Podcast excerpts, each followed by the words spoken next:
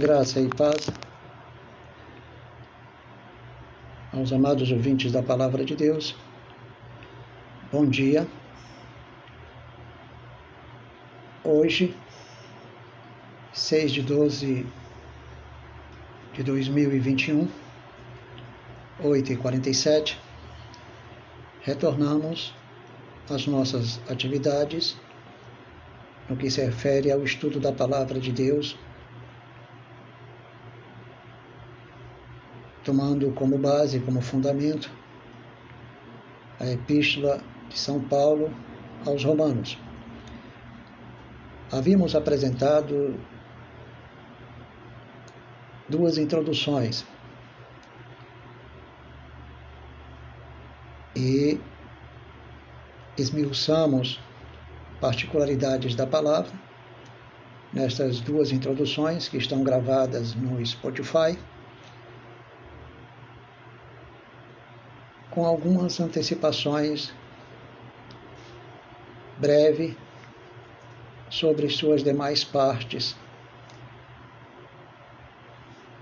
que serão apresentadas no decorrer do estudo da mesma. Então, amados, as antecipações do capítulo 1, partes do capítulo 2 e 3 foram breves.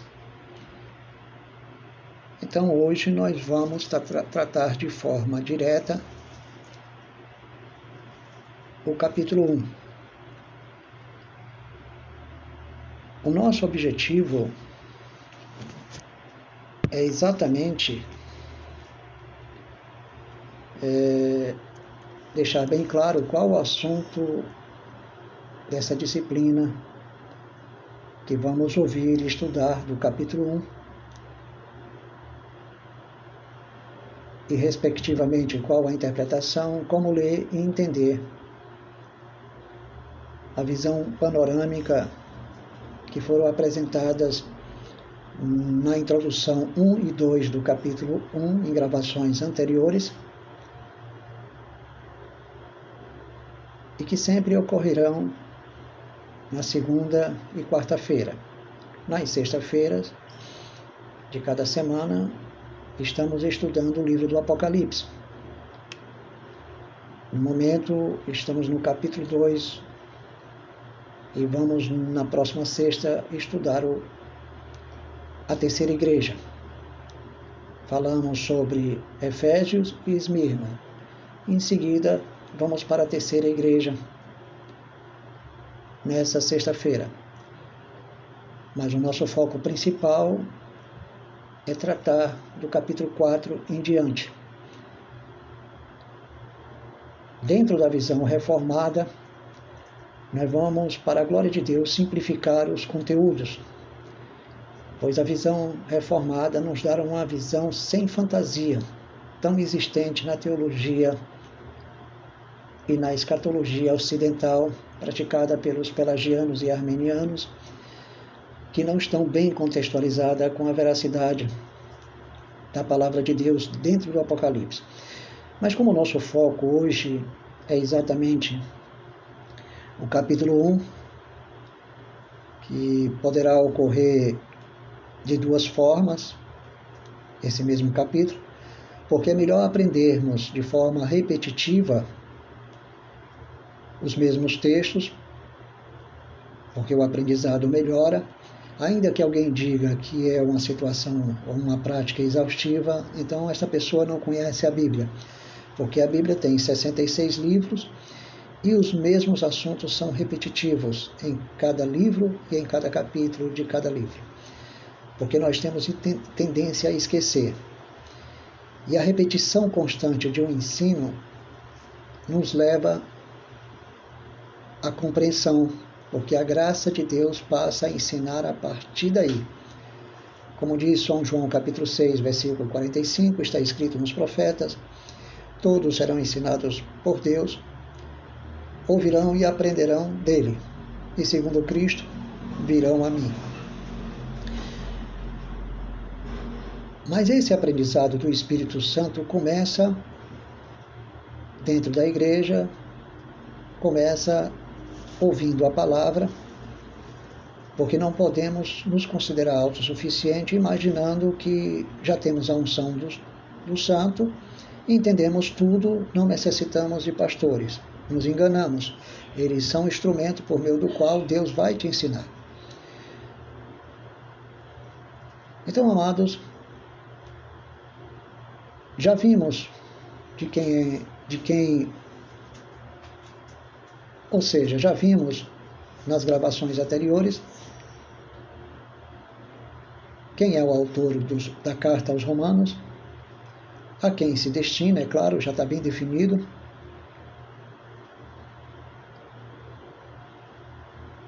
E que apóstolo Paulo, na mesma carta,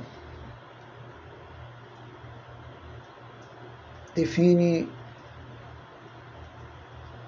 qual era a ocasião que no momento lhe impedia de visitar Roma, que correspondia à última atividade missionária e a, e a coleta de ajuda aos pobres da Judéia.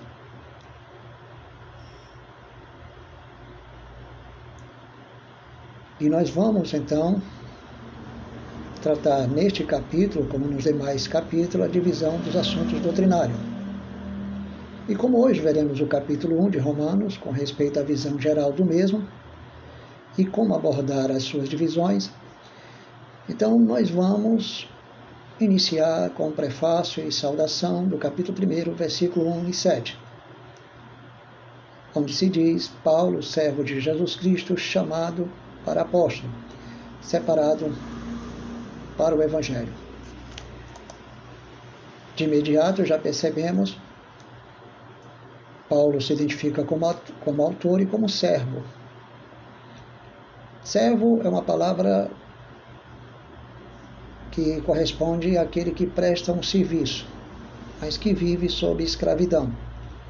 Não no sentido pejorativo da palavra, mas aquele que é servo do seu Senhor, servo voluntário, chamado para apóstolo não foi uma, uma chamada que ele dirigiu a si mesmo. E separado para o respectivo evangelho apresentado na carta. E que, segundo ele, o qual antes havia prometido pelo seu, pelos seus profetas nas Escrituras, tanto o respectivo evangelho como o próprio Jesus Cristo, que é a referência total do próprio evangelho.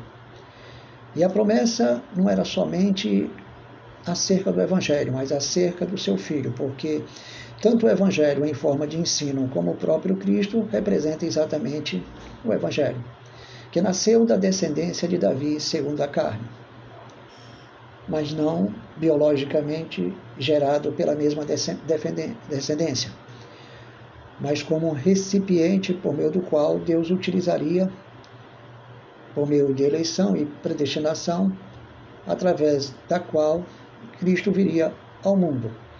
E que o mesmo foi declarado Filho de Deus em poder, segundo o espírito de santificação que havia nele, o Espírito de Deus, e, pelo, e pela ressurreição dos mortos.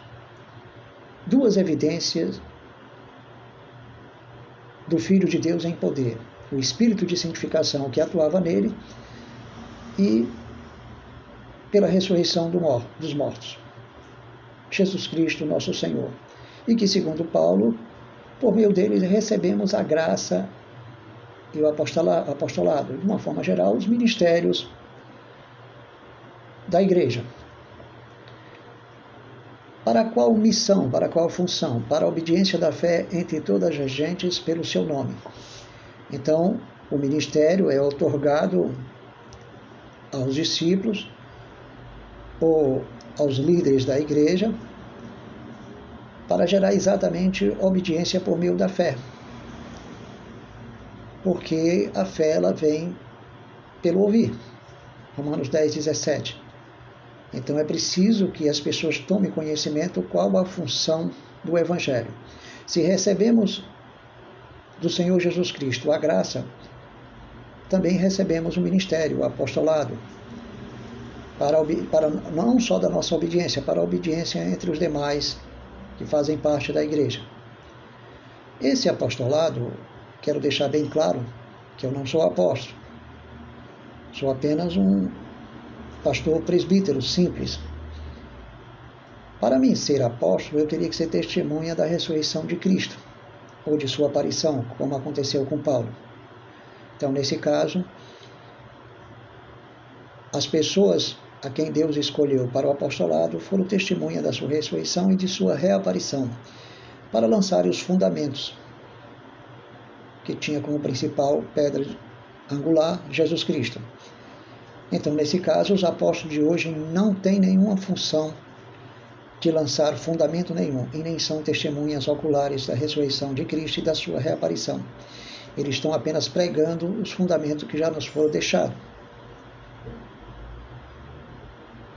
Mas quando o apóstolo Paulo fala para a obediência da fé entre todas as gentes pelo seu nome, e entre essa gente, diz o apóstolo Paulo, entre os quais sois também vós chamado para ser de Jesus Cristo.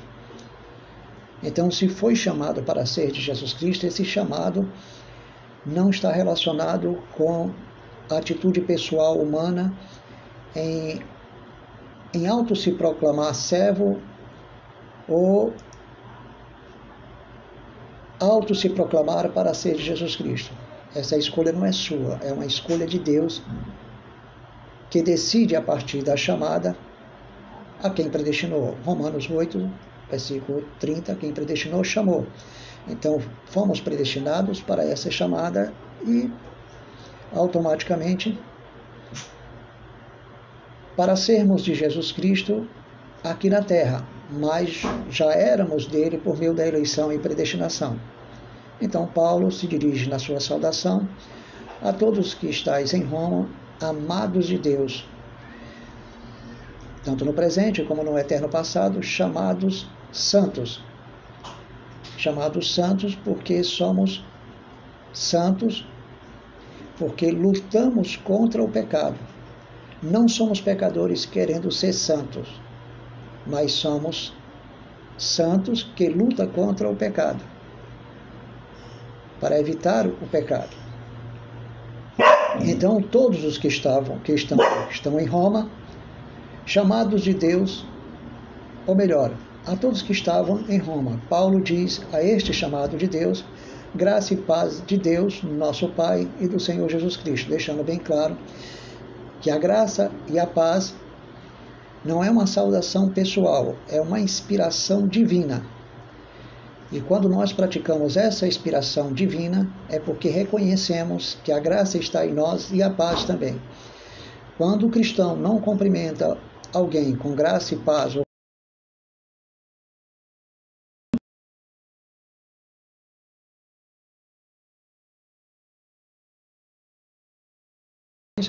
porque não somos obrigados. Mas não explica por que a negação, por que, que não pratica. Então as pessoas chegam ao extremo do próprio dogmatismo religioso, é, de não se ver obrigado a praticar a sua identidade, que é uma identidade de inspiração divina, como forma de revelar sua identidade e fazer referência à graça e à paz que está em si e que ele transmite para os demais, que, respectivamente, vive a mesma graça, vive a mesma paz. É a nossa forma divina, inspirada por Deus, de nos saudar e de nos identificar. Então, negar a saudação, graça e paz ou paz do Senhor, seria negar a evidência dela em nós. Agora, quando eu digo que não pratico por obrigação, é apenas uma desculpa para criar um argumento falso religioso porque se esquiva da graça e da paz. Então, tem muitos que se, que se esquivam da graça e da paz, dizendo que não são obrigados a praticar. Realmente não somos obrigados a praticar. Só pratica quem a tem. Só pratica aquele que a vive.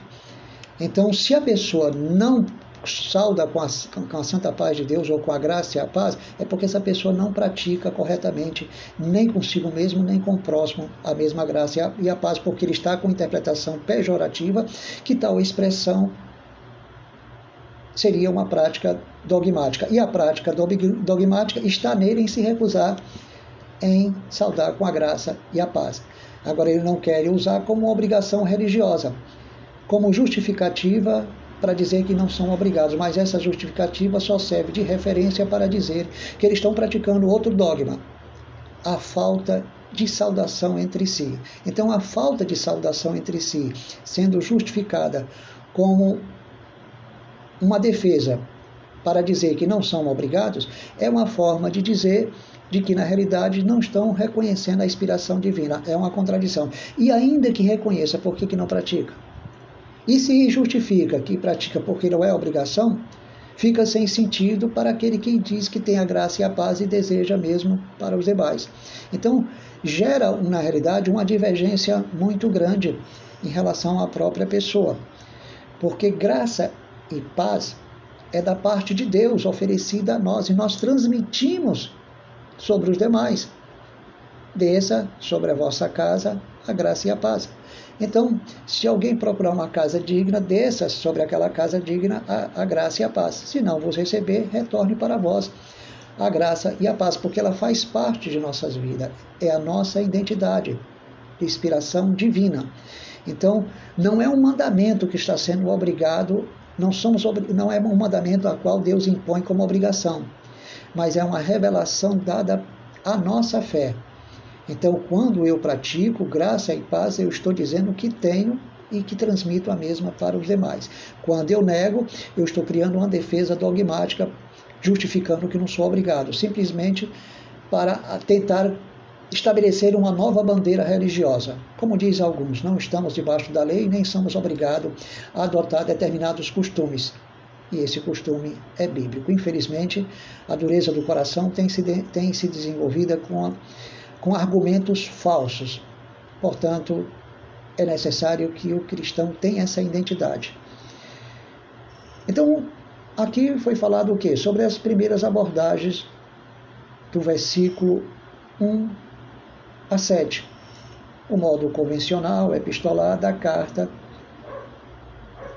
não só com essas abordagens, mas algo puramente convencional, epistolar, é o fato de Paulo se identificar como servo, escravo de Jesus Cristo.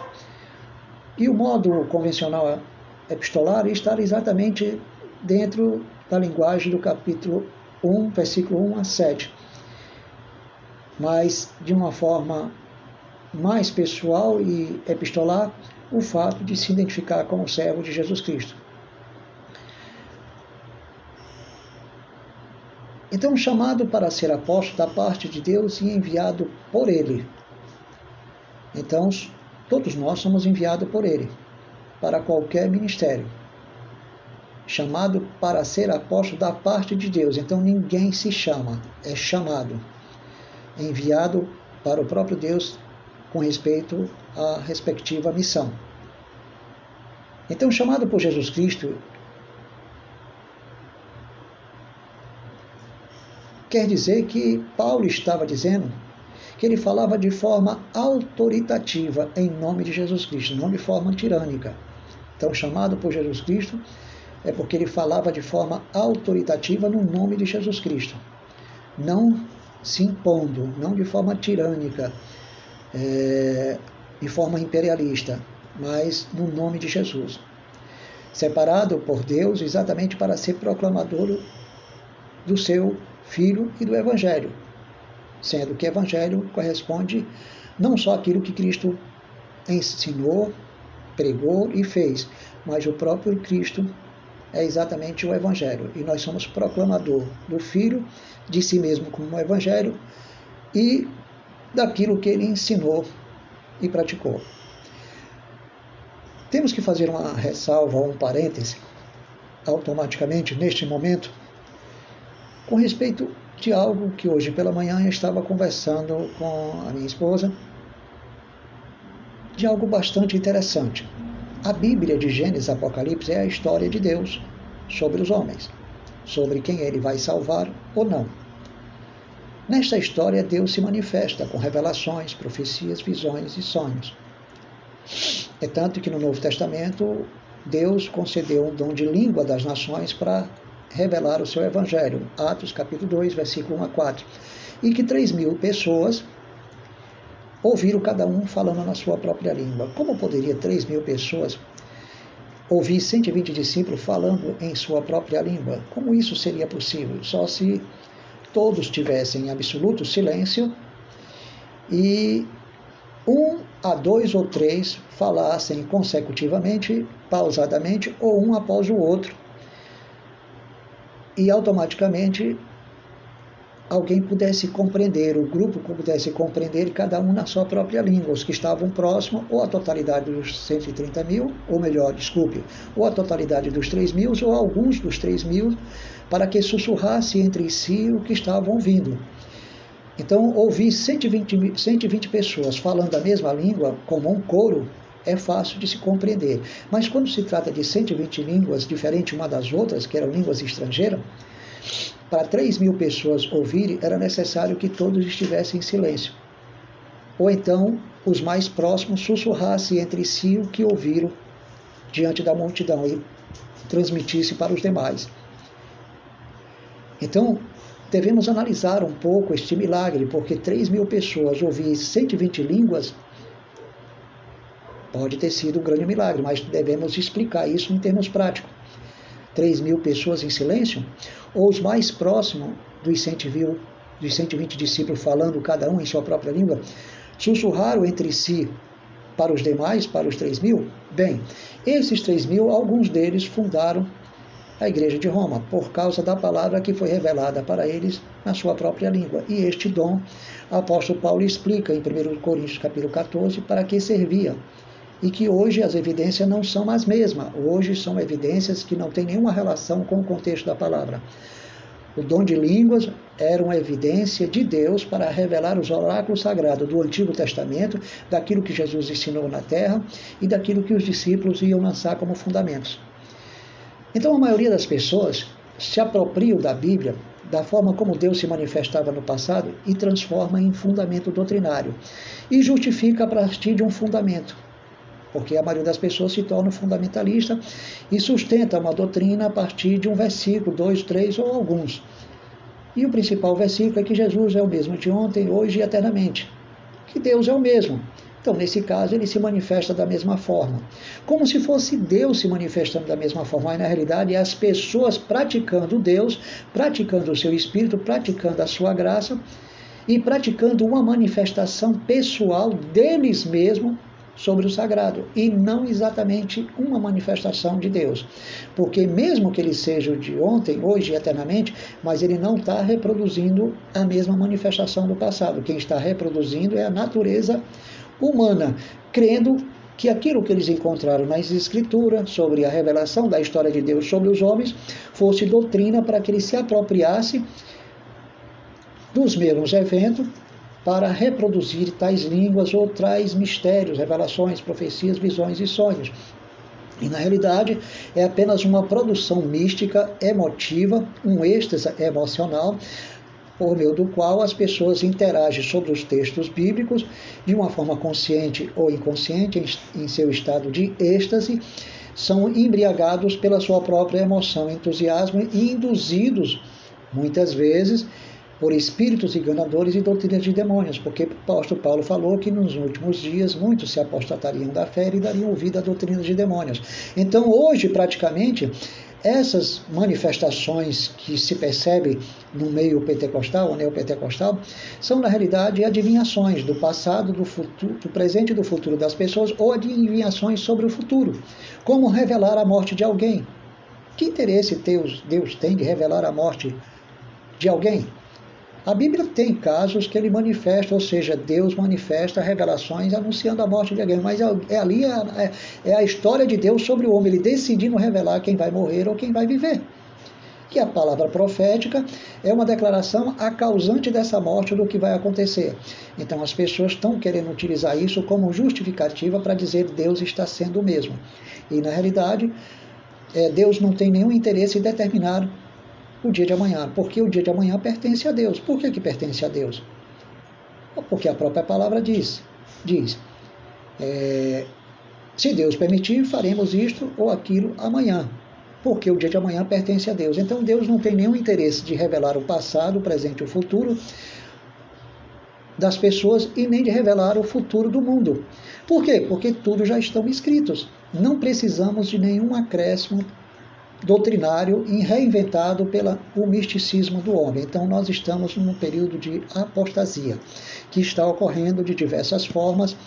É, a partir desses movimentos pentecostais e neopentecostais, do misticismo, e, claro, através da mentalidade lógica racional do pelagiano e armeniano, que desenvolve muitas heresias, apesar de falar as grandes verdades, e através do neocalvinismo, ultracalvinismo e hipercalvinismo, que estão questionando os textos sagrados, anulando o batismo das águas e considerando como infantis aqueles que praticam o batismo das águas, e chegou a um ponto de questionar partes do Apocalipse, da Epístola de Tiago, além de negar o batismo, já estão negando a Trindade. Então, eles estão criando diversos fundamentos para justificar as vossas heresias, e aquilo que parece verdadeiro é mais perigoso do que a própria mentira em si, porque o que parece verdadeiro engana mais do que a própria mentira grotesca e literal. Então, amados, isso é só para refletirmos um pouco. Então, nós somos chamados para proclamar exatamente o Evangelho e Jesus Cristo legitimamente, sem nenhuma alteração porque o mesmo é uma promessa antiga, outrora anunciada pelos profetas nas Sagradas Escrituras a respeito do Filho para salvar pecadores. Então era uma promessa, era algo que Deus havia estabelecido de antemão, era algo que ele havia preordenado na eternidade. E que ele veio segundo a carne, porque encontrou na terra, por meio de eleição e preordenação, o recipiente para que assumisse a sua forma humana na descendência de Davi. E nós encontramos essas profecias desde das palavras proféticas quando Jacó abençoou Judá. Então, amados, é, essa promessa começou em Gênesis capítulo 3, versículo 15, e vem se reproduzindo entre os profetas. E o diabo vem, veio lutando através da história e o estudo escatológico, percebemos que o diabo sempre lutou para impedir que Cristo se manifestasse por meio dos seus ancestrais, que eram instrumentos que ele vincularia ele ao vincularia a mesma profecia ao tempo e ao espaço designado por Deus, onde Deus escolheria José e Maria e através dos quais Cristo iria se manifestar. Porém, se manifestou sem a, a interferência humana sobre Maria quando recebeu o Espírito do Altíssimo sobre si. Então, José e Maria foram acessórios para receber Cristo mas não pais biológico no sentido literal da palavra. Então, o que a palavra de Deus deixa bem claro? Que Jesus foi designado, sim, Filho de Deus, em poder, segundo o Espírito de santificação e ressurreição dos mortos. Quer dizer, dois sinais claros. Tudo o que Cristo fez no passado era uma forma de provar e designar ou apresentar ou determinar o Filho de Deus em poder, ou seja, para revelar o Filho de Deus em poder. Aqui diz que, é, que ele assumiu forma humana e foi designado Filho de Deus em poder, em tudo quanto falava, em tudo quanto fazia. E em relação ao Espírito de Santo, e segundo o Espírito de, de santificação. Veja bem, em poder também, segundo o Espírito de santificação e ressurreição do, dos mortos, como sinais, claro, de que ele era filho do Altíssimo, filho de Deus, um ser divino. Em verdade, Paulo teria de anunciar para a obediência da fé dos amados e santos de Deus, e por meio do qual ele recebeu a graça e o apostolado para chamar gentios, romanos e gregos através do mesmo evangelho. Então, ninguém recebe uma chamada para anunciar o evangelho por vontade própria. Essa é a verdade. Paulo teria de anunciar para a obediência da fé dos amados e santos, e por meio do qual ele recebeu a graça e o apostolado. Então, Paulo não recebeu a graça e o apostolado por vontade própria, mas pela vontade soberana de Deus, exatamente para chamar os gentios através do evangelho. A quem predestinou, Deus chamou ele. Então, eles seriam chamados porque estavam predestinados exatamente para isso. E diz o apóstolo Paulo que nós somos chamados para sermos santos como os demais do passado. Isso quer dizer que a eleição e a predestinação não está isolada da obediência e da santidade. É uma evidência da própria eleição e predestinado, perdão. A obediência e a santidade é uma evidência da eleição e da predestinação.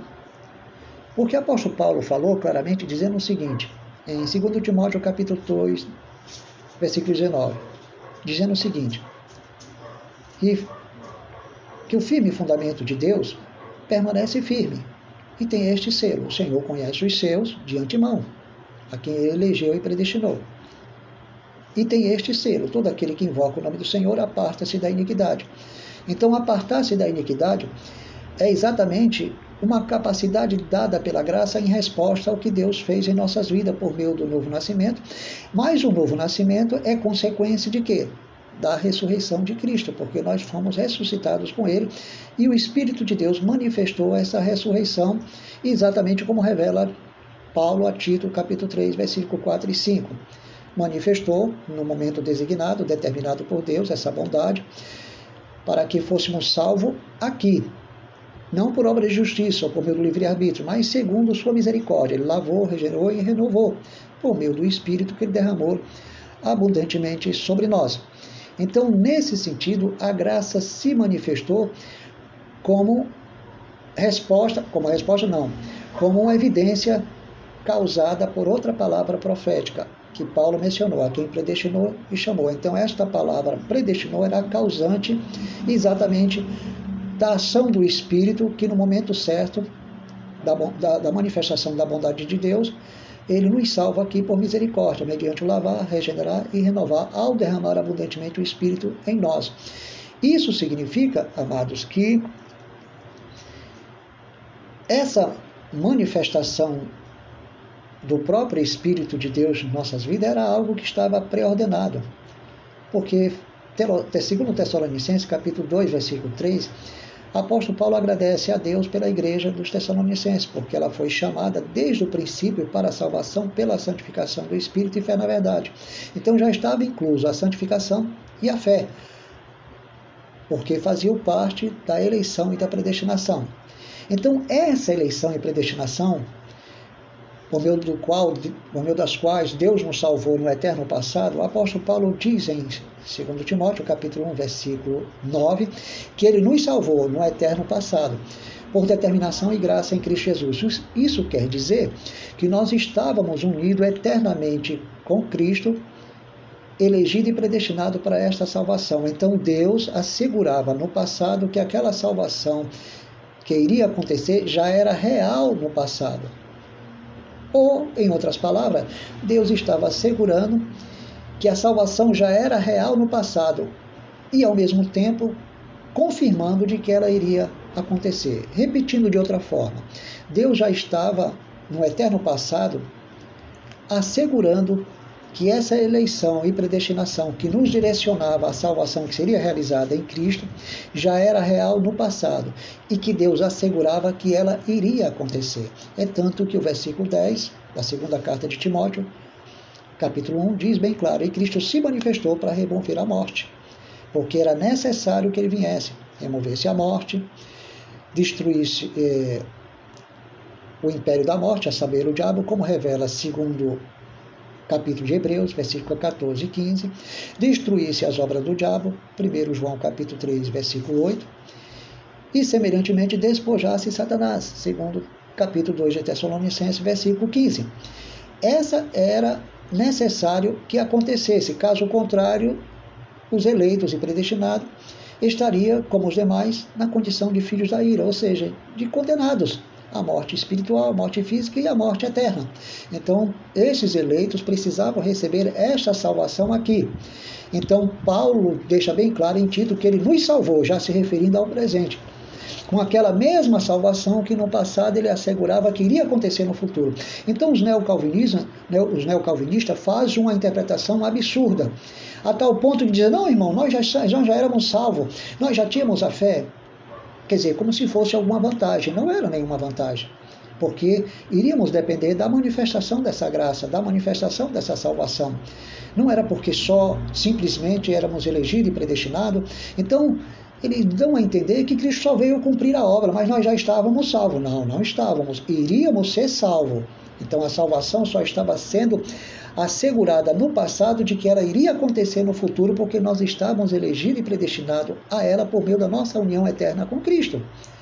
Portanto, amados, temos que entender que Jó, quando lemos no capítulo 38, versículo 21, que deixa bem claro que é, que Deus, ao perguntar no início do capítulo 38, onde estavas quando eu fundavas a terra? Aí lá no versículo 21 diz, tu sabes, por esse tempo já era grande o teu número de dias. Isso quer dizer que nós na eternidade já estávamos unidos com Deus, muito antes da fundação do mundo. Então, se era grande o nosso número de dias, é porque já estávamos unidos na eternidade com Deus. Então, a nossa pré-existência pode se referir simplesmente ao fato de estarmos unidos na eternidade com Deus. Porque provar a nossa preexistência na eternidade é, pode se transformar numa teoria, mas nós precisamos de mais fundamento para comprovar se realmente preexistíamos. Então, nós preexistimos, segundo a visão que vos apresento, através da eternidade, devido à nossa união com o Pai e com o Filho e com o Espírito Santo. Então, por esta razão, já era grande o nosso número de dias, por meio desta união.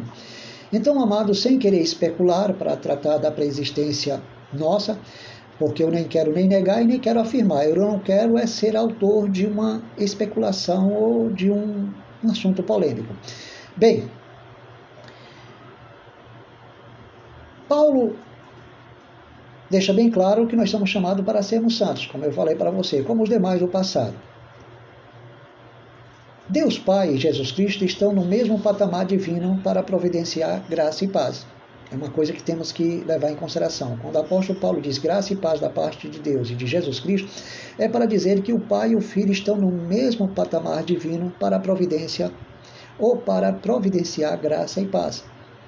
Então, se ele está no mesmo patamar divino, se o Pai e o Filho estão no mesmo patamar divino para, produzir, para providenciar graça e paz, então eu estou unido com ele para liberar esta providência. Nós sabemos, amados, que os planos de Paulo era para visitar a igreja de Roma, como revela o capítulo 1, versículo 8 a 14. Quero frisar, antes de tudo, que talvez não, não tenhamos tempo de concluir todo o capítulo 1. Mas ele será fechado na próxima quarta-feira. Só entraremos no capítulo 2 depois de esmiuçar o capítulo 1. Então, amados, vamos ler rapidamente é, alguns textos. É, se possível for, vou apenas concluir essa primeira parte do capítulo 1 daqui a pouco, deixando então o final do capítulo 1 para a próxima quarta-feira. Então, nós vamos falar dos planos de Paulo para visitar a igreja de Roma, que ele revela esses planos no capítulo 1, versículo 18 a 14. Ele diz o seguinte: que primeiramente ele dava graças a ao seu Deus, por Jesus Cristo, ou por meio de Jesus Cristo, acerca da igreja. Porque em todo o mundo a fé da mesma igreja já era conhecida, era uma fé conhecida mundialmente, internacionalmente. E ele diz que Deus, a quem ele serve no seu espírito, no evangelho do seu filho, ou através do evangelho do seu filho, era a sua testemunha ocular de como ele incessantemente fazia menção da igreja de Roma. Paulo se serve no espírito. Veja bem, Paulo, repetindo, Paulo serve no espírito por meio do evangelho. Eu quase que faço uma, uma, uma modificação da minha fala, mas eu quero dizer o seguinte: Paulo serve no espírito por meio do evangelho. Não sobre ele, mas submisso a ele, intercedendo pela igreja. Ou intercedendo pela pela graça para que a mesma igreja crescesse na respectiva fé tão conhecida mundialmente.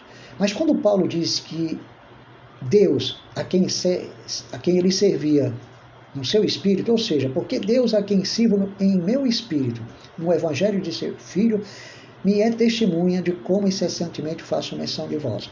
Paulo, está simplesmente dizendo o seguinte: que Deus era sua testemunha ocular das orações que fazia pela igreja, mas também era testemunha ocular do desejo que ele tinha de visitar Roma e posteriormente ir à Espanha, que é uma coisa que depois falaremos mais adiante. Mas também Deus era sua testemunha ocular de que ele estava falando a verdade sobre a oração que fazia pela igreja, o desejo de visitar Roma e de se dirigir até a Espanha, porque através de Roma ele obteria apoio espiritual, moral e financeiro para ajudar na sua última viagem missionária e que na realidade não aconteceu, porque Deus não preordenou essa última missão para Paulo. O ministério dele encerrou em Roma. Então, amados, e ele deixa bem claro que Deus era sua testemunha, porque ele sempre em suas orações pedia a Deus que em algum momento, em algum tempo, em algum espaço, ou em algum espaço e tempo, pela vontade soberana de Deus, se oferecesse a ele uma boa ocasião, um motivo exato, um momento exato de ir ter com a igreja. Então Deus tem o controle do momento para agirmos segundo a sua vontade. Não podemos simplesmente orar e se deslocar de um canto para outro para fazer a obra de Deus. Principalmente que Paulo não queria fazer a obra de Deus sobre o fundamento de outro. Mas ele queria conhecer se os fundamentos da igreja de Roma eram era o mesmo fundamento dos apóstolos, para entre si é, se consolarem mutuamente e se edificarem na troca de informações com algum dom da igreja para com ele, dele para com a igreja. E esse dom, ou esses dons, diz respeito às experiências que Paulo tinha com Deus e com a obra missionária através das, é, dos ministérios de mestre, profeta, apóstolo e outros que ele tinha que ajudava ele, por meio da graça, a desempenhar bem o seu papel na terra. Então é com esses dons que Paulo pretendia gerar uma, uma edificação mútua para que a igreja se conhecesse, para que ele e a igreja pudessem se conhecer por meio dessas experiências. Isso não quer dizer que Paulo estivesse falando que ia conversar com a igreja sobre revelações, profecias, visões, sonhos, línguas estranhas, não. Não é nada disso. Mas, na realidade, é, como era a sua vida espiritual no seu ministério através desses dons que Deus havia lhe concedido, de mestre, profeta, apóstolo, missionário, enfim. Então, Paulo está dizendo que Deus era sua testemunha também do quanto ele orava para que Deus proporcionasse esse tempo, esse espaço, essa ocasião para ir visitar a igreja. E é o que nós devemos fazer, que Deus determine o tempo e o espaço e a ocasião para realizar a sua obra porque Deus tem o um controle do momento para agirmos em relação ao que vamos fazer. Não é simplesmente sair por aí é, expelindo demônios, curando os enfermos, como se estivéssemos seguindo o roteiro daquele filme Caça aos Fantasmas, ou exorcizando a todos os lugares. Como algumas igrejas ensinam por aí, até me lembro de um livro que li, que eu considerei um absurdo, e quase que eu cedo a opinião desse suposto ministro, que havia uma irmã que saía da sua casa orando por todas as casas distantes do bairro onde ela residia. Então ela passou a ser perseguida pelos demônios, segundo ele. Então ele orientou a irmã a não fazer mais essas orações, porque ela estava saindo do seu território, onde ela tinha uma, uma jurisdição sob a graça de Deus, sob o poder de Deus, para atuar só naquela área territorial. Então ali ela teria autoridade e poder para expelir os demônios. Se ela partia para outra área, ela estava invadindo espaços territoriais de outros demônios, a qual ela não foi designada para expeli-los, para exorcizá-los. Amado, isso é pura heresia criada por Satanás. Então as pessoas esquecem que Jesus julgou, expulsou os demônios, atuou primeiro em nome do, da sua ressurreição, depois julgou e expulsou. Posteriormente, destruiu, eh, despojou os demônios na cruz do Calvário, destruiu o império da morte, destruiu as obras do diabo. Então, ele feriu a cabeça da serpente e compartilhou conosco esta, essa graça por meio do seu espírito. Houve outro caso de uma irmã que chegou dentro da igreja e disse: Olha, o diabo não está debaixo dos nossos pés. Tem muita gente mentindo, mentindo, o diabo não está debaixo dos nossos pés. E eu parei e observei como que não está. Porque se nós somos membros do corpo de Cristo, então nós somos os seus pés. E ele é o cabeça. Então, nesse caso, ele compartilhou conosco o que ele fez. Se ele colocou o diabo debaixo dos seus pés, ferindo a sua cabeça, e o que que Jesus Cristo disse? Que daria poder aos seus discípulos e autoridade para pisar de escorpiões. Então significa que nós somos membros do corpo de Cristo, ou seja, os seus pés.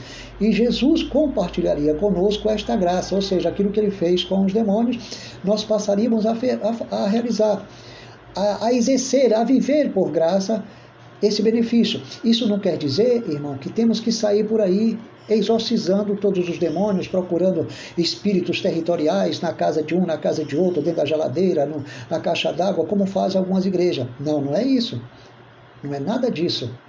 Então, na realidade, nós precisamos entender que nós temos que sair pregando o Evangelho, obedecendo o ID por graça, e não com essa visão de que existe espíritos territoriais. E, ou alegando que os demônios não foram, é, que, ou alegando que os demônios não estão debaixo dos pés dos membros do corpo de Cristo. Ou seja, nós somos corpo de Cristo, nós somos os seus pés. Se Cristo feriu a cabeça, pisou na cabeça do escorpião, pisou na cabeça da serpente, ele vai compartilhar com a igreja, que é o seu corpo, que é os seus pés, para que o diabo também esteja debaixo dos pés da igreja. Então ele compartilha pela graça. Não quer dizer que nós devemos sair por aí praticando caça-fantasma, seguindo o roteiro de um filme, procurando os demônios em todos os lugares, em todas as pessoas, nas casas, nas igrejas, e buscando evidência a partir de objetos ou sobre objetos. Não, não é isso. A Bíblia não está ensinando um, movimento de exorcismo dentro e fora da igreja, como fazem algumas igrejas. Buscam mais essas evidências e até conversa com o demônio, coisa que Jesus não fazia. Então, amados, não confundamos na realidade o evangelho com essas heresias, porque isso não são verdades. Não são verdade. Quando as pessoas praticam esse tipo de exorcismo, expulsando demônios territoriais, é porque ele não conhece a graça nem o que Jesus Cristo fez. E se ele nega que os demônios estão debaixo dos pés do corpo de Cristo, então ele também não conhece a mesma graça, não sabe que Cristo compartilhou conosco essa graça. Então, viver essa graça significa que agora eu reconheço a minha autoridade em Cristo por meio da minha união eterna com Ele. Então, nada nos separa do seu grande amor, por meio do Espírito que nos foi dado. Então, já sabemos que por meio da nossa intercessão, sem precisar estar exorcizando demônios, lugares, pessoas, objetos, já estamos combatendo principados e potestade. Isso não quer dizer que nós devemos falar, que devemos falar com os demônios, com os objetos, com a geladeira, com a casa, com algum dano material, com as circunstâncias, porque as pessoas passam a ver demônios em todos os lugares. Então, amado,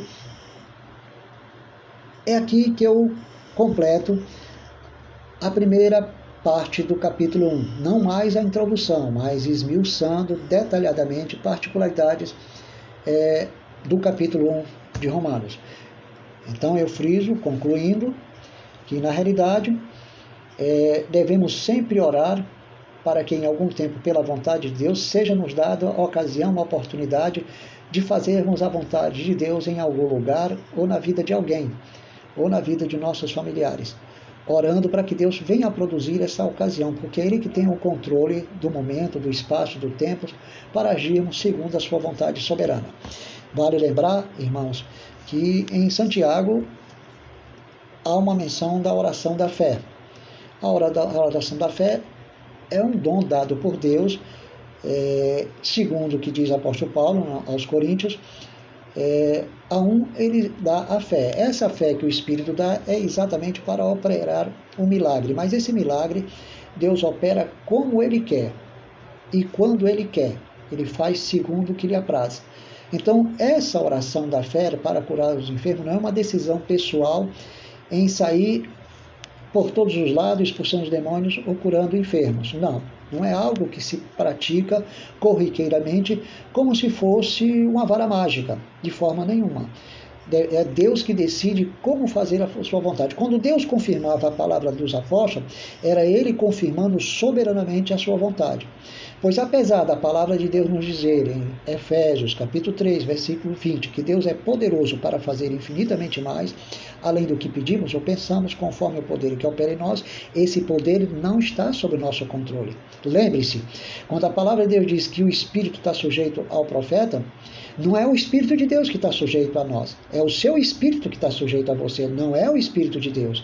E esse Espírito de Deus, ele, ele decide operar quando ele quer. Então não somos nós que se apropriamos do poder de Deus e afirmamos com declarações ou confissões positivas que Deus é poderoso para fazer infinitamente mais, além do que pedimos ou pensamos, conforme o poder que opera em nós. Como se esse poder que opera em nós estivesse em nossas mãos, estivesse sob nosso controle. Se fosse assim, Deus deixaria de ser soberano e ter vontade própria. E os homens decidiriam ter vontade própria. E a partir daí, todos passaram a ter vontade própria, começaram a determinar, a decretar no nome de Jesus, como se o nome de Jesus fosse um instrumento otorgado para o bel prazer antropocêntrico, pelagiano e armeniano, no pentecostalismo e neopentecostalismo, para aplicá-lo naquilo que eles bem entendem. Então, muitas vezes, entra o espírito do engano por causa de tais heresias. E o que é que Jesus fala? Que muitos dirão naquele dia: Senhor, não profetizamos em teu nome, não fizemos maravilha, não expulsamos demônios? O que é que Jesus dirá? Apartai-vos de mim, porque não vos conheço. Na eternidade ele não conhecia, não havia união com ele. Vós que praticais iniquidade. Isso quer dizer que havia um espírito de iniquidade que era responsável por essas supostas maravilhas, profecias e milagres e expulsões dos demônios, porque o maior perigo é aquilo que se parece com a verdade, engana mais do que a própria mentira em si mesma. Então, tudo que se parece com a verdade está sendo aceita hoje como evidência de Deus. E multidões correm para a igreja crendo que essas evidências são de Deus, e não são evidências, são espíritos de iniquidades que estão operando ali no meio daquelas pessoas para exatamente convencer eles de que eles estão diante da glória de Deus, e na realidade não estão. Estão diante de um misticismo falso, na qual a soberania de Deus não, é, não está sendo respeitada, está sendo utilizada, tanto o nome do Pai, do Filho, do Espírito Santo, como as próprias Escrituras. Então a gente já observa alguém criando um clima místico, um clima de impacto, de poder, de força, como se aquele pastor, como aquele bispo fosse um elemento eficazmente divino e infalível, com poderes sobrenaturais para mudar a sua vida automaticamente. E o que é que eles oferecem? Prosperidade, cura e prosperidade. Este é o evangelho que está sendo oferecido, é o evangelho do paganismo, onde o gentio busca o que? Cura e prosperidade, que é isso que a humanidade mais deseja. Então eles estão com Cristo devido às doutrinas que representam palha, feno e madeira. Mas quando vier o fogo, a maioria dessas pessoas deixarão Jesus Cristo. Ou seja, quando vier a tribulação com os grandes juízos de Deus aumentando intensamente, essas pessoas vão deixar Cristo porque essa palha, este feno, esta madeira não vai oferecer-lhes consistência para estarem na presença de Deus. Eles vão entrar em pânico e vão se desesperar. E muitos cometerão até suicídio, como aconteceu na Segunda Guerra Mundial, que todos imaginavam que Cristo viria e não veio. Então tem muita gente aí pregando por aí que Jesus vai salvar a sua igreja antes da grande tribulação. Amado, isso é uma mentira. Jesus vai dar um livramento, a salvação já foi dada, nós já obtivemos vitória na cruz.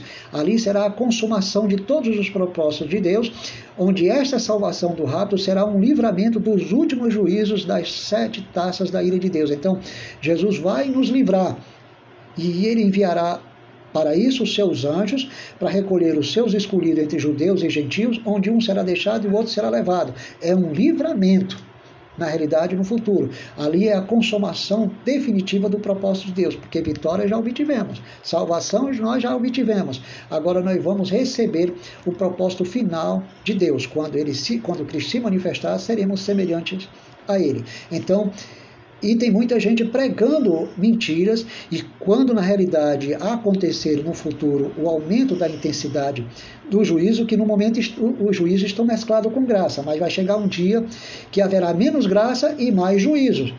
Mas quando vier só juízo, que são as sete taças da ira de Deus, automaticamente, irmãos, a igreja já alcançou o propósito final de Deus, o livramento, e Deus vai destruir todos os ímpios que estão na terra. Amados, é esta mensagem que tenho é, na primeira divisão do capítulo 1. Não foi concluído o capítulo 1, nós vamos deixar para a próxima quarta-feira.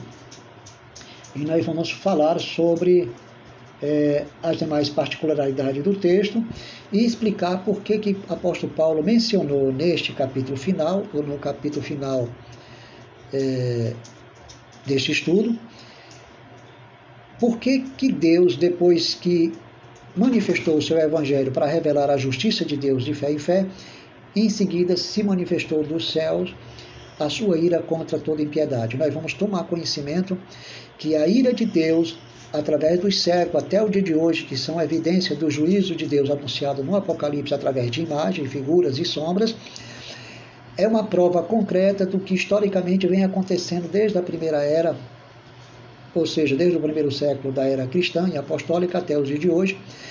Por que, que a ira de Deus está se manifestando do céu sobre toda a terra?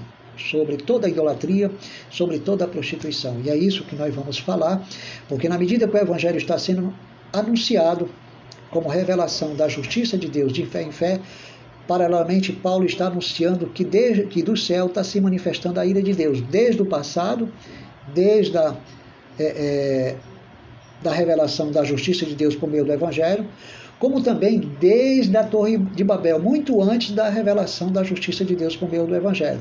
E até o, de hoje, até o dia de hoje está se manifestando contra toda a impiedade dos homens. Então, amados, nós vamos explicar isso com mais veracidade dentro da realidade atual, histórica, sem esquecer o passado. Graça e paz, que Deus vos abençoe.